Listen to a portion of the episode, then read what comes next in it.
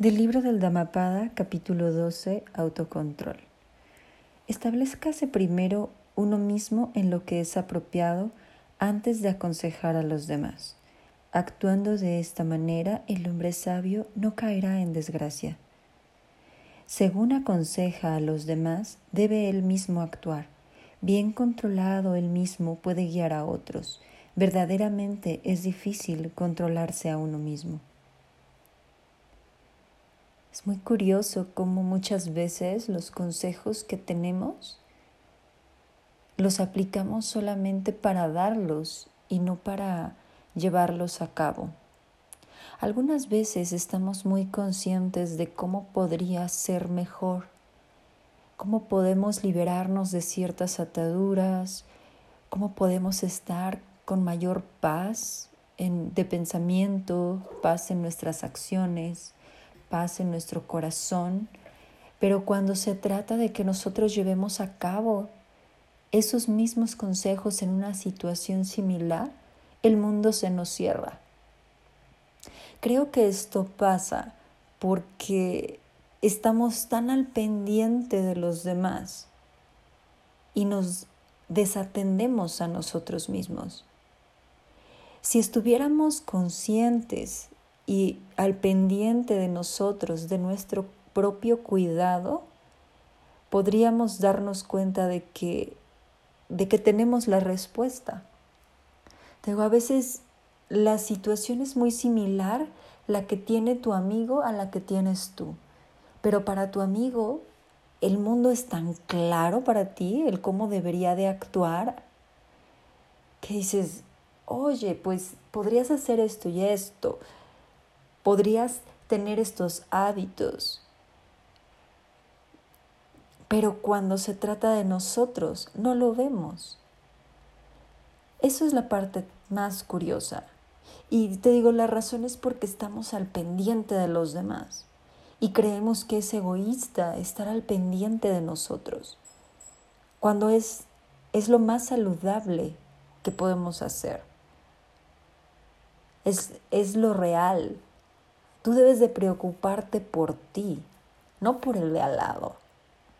Y, y no tanto preocuparte, debes de ocuparte en ti, en estar bien, en entenderte, en comprender qué es lo que está pasando dentro.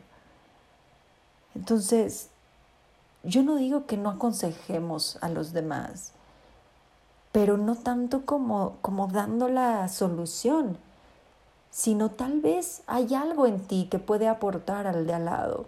Y es bueno que se lo estés diciendo, es bueno que te expreses, pero no esperes que esa persona vaya a actuar exactamente como tú le dijiste que actúe.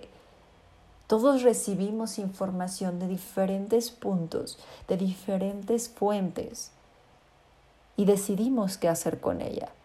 Y eso no quiere decir que estemos mal, entonces tú aconseja o tú ah, comenta lo que tienes dentro si es algo bueno, si es para criticar, para juzgar, para decirle a la persona que está mal lo que está haciendo, mejor no lo digas. No te corresponde a ti el decir que está bien y que está mal. Entonces, pero si tienes algo que sí puede aportarle a la otra persona, compártelo. Compártelo y suéltalo. No te quedes ahí a ver el resultado y si al final la persona hizo algo eh, alineado a lo que tú le dijiste, no es un resultado tuyo. No te lleves la victoria, no digas, por supuesto, yo estaba bien, era lo mejor que podía hacerse. Solamente aconseja y suelta, aporta y suelta.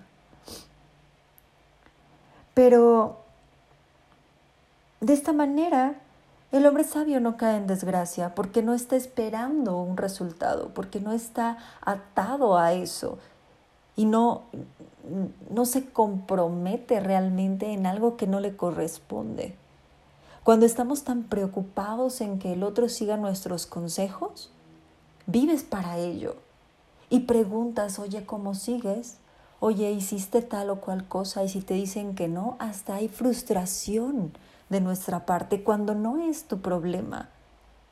Cuando tal vez la otra persona todavía sigue viviendo su proceso y está viviendo lo que necesita vivir.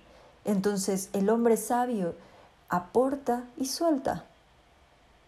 Tal vez hoy le caiga el 20 de las palabras, tal vez hasta mañana, tal vez hasta la siguiente vida, no sabemos.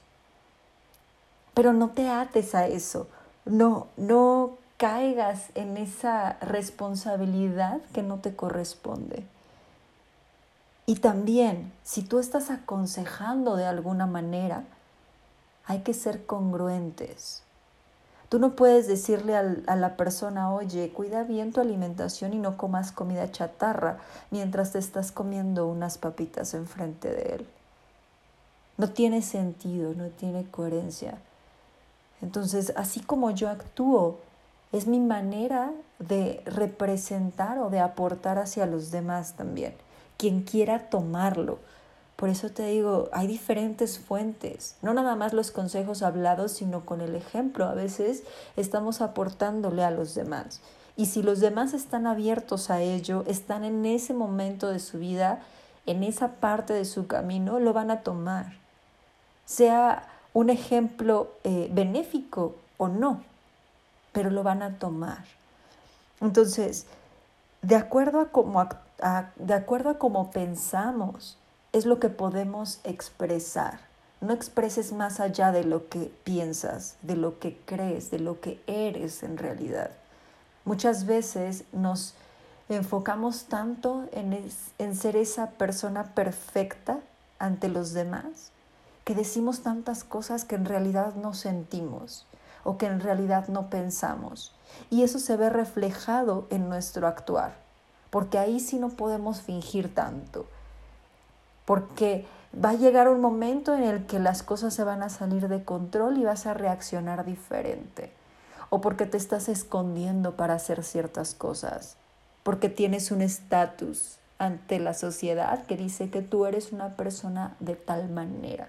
Entonces, por eso es tan importante alinearnos y que nuestro ego, que es esa, esa fachada que mostramos hacia los demás, no nos gane, no, no creemos es, todo ese ego eh, en algo que realmente no somos. Por eso hay que estar conectados con nosotros y sí, a lo mejor nos mostramos más fuertes de lo que somos, pero con los mismos valores.